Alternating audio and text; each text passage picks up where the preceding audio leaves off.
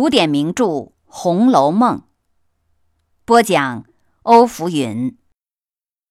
欢迎收听第六回《凤姐弄权》上集。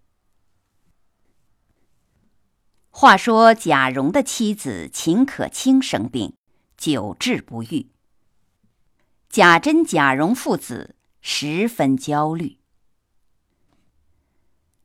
这年的一个冬夜。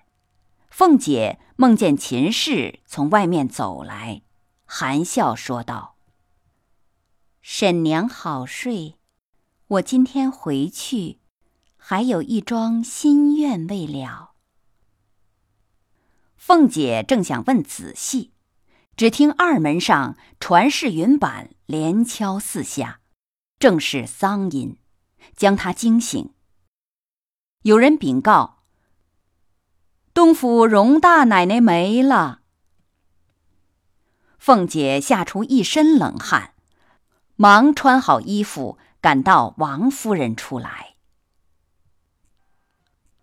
宝玉在睡梦中听说秦氏死了，连忙翻身爬起来，只觉心中似戳了一刀。他换了衣服，马上赶到宁国府。只见贾珍哭得泪人一般，正和贾代儒等说道：“我这儿媳妇儿比儿子还强十倍，如今伸腿去了，真是让长房内绝灭无人呐！”说着又哭起来。众人忙劝。人已辞世，还是商量如何料理丧事要紧。贾珍拍手道：“如何料理？不过尽我所有罢了。”贾珍于是极尽奢华，大做道场，请了一百零八个僧人，在大厅上念经。设坛天香楼，请九十九个道士打教。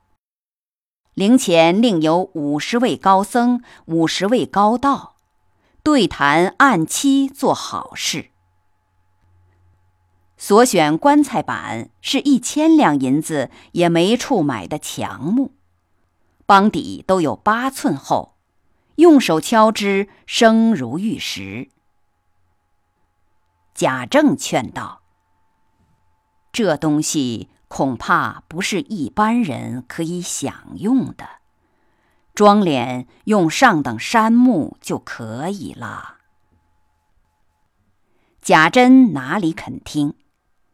他又想贾蓉不过是个监生，灵幡上写实不好看，而且出殡时的旗伞也不多，便又花了一千二百两银子。为贾蓉捐了一个五品龙禁尉的官职，不料尤氏犯了旧病，不能料理事务。贾珍心中不自在，宝玉便推荐凤姐，请她帮忙料理这一个月的事务。贾珍觉得很合适，马上来恳请王夫人。从小，大妹妹笑着就有杀伐决断，如今出了阁，在西府里办事，越发历练老成了。我想，除了大妹妹，再无人可求了。婶娘不看在侄儿的面上，只看在死了的份儿上吧。说着，滚下泪来。那凤姐平日最喜欢揽事，好卖弄才干。现在看贾珍如此求她，心里早就答应了，便撺的王夫人应许。贾珍见凤姐答应了，忙从袖中取出宁国府的对牌，递给她，又说：“妹妹爱怎样就怎样。”要什么只管拿这个取去，也不必问我。不要存心替我省钱，只要好看为上。次日早上六点半，凤姐便过来了。那荣国府中婆娘媳妇儿早已到齐，只听凤姐正和来生媳妇儿分派。既托了我，我就说不得要讨你们嫌了。我可比不得你们家奶奶好性儿，由你们去。再别说这府里原是这样的话，如今可要依着我行。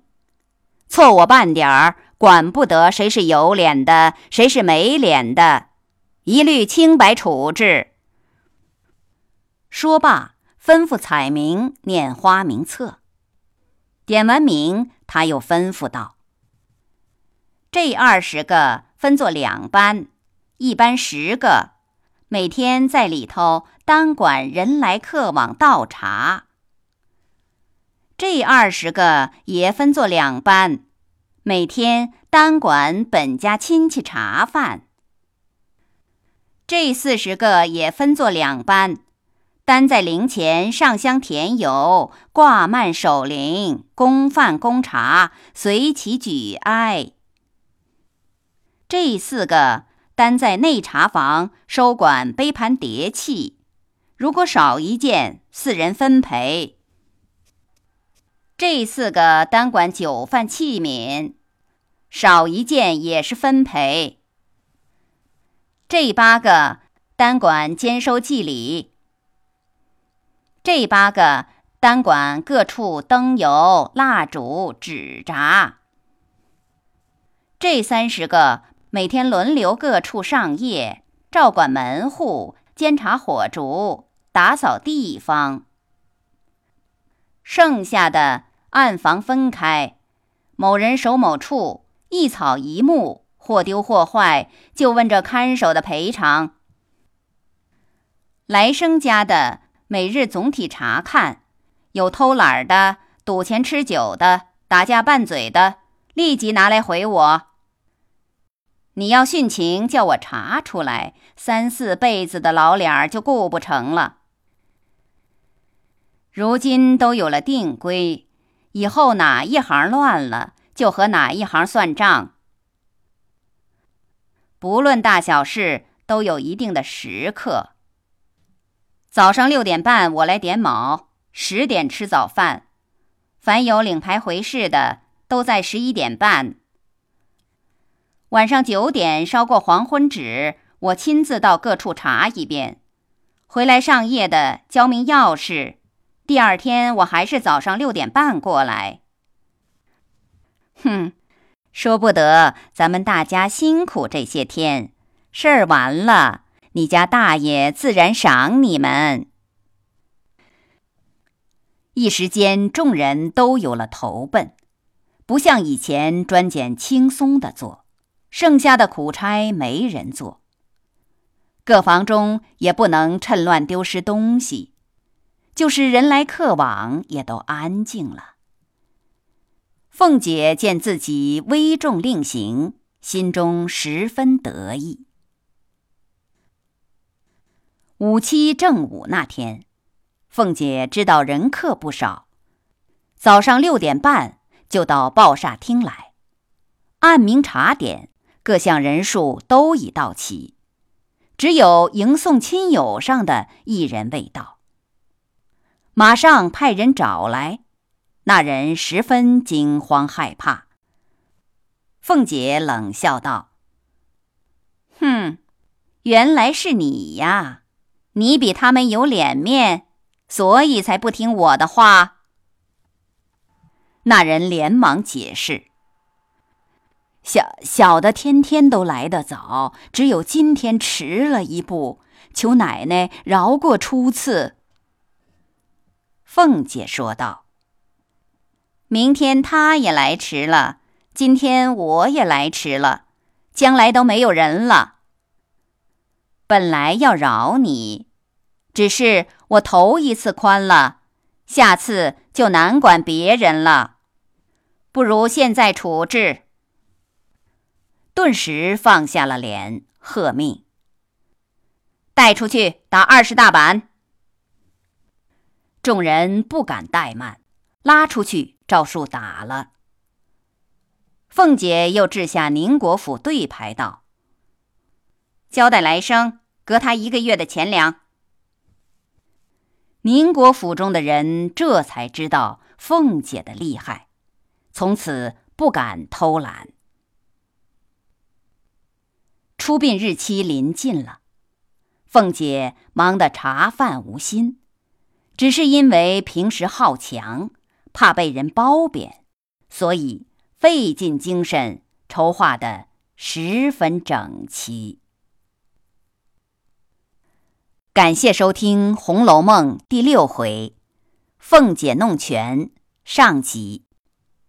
欢迎继续收听第六回“凤姐弄权”下集。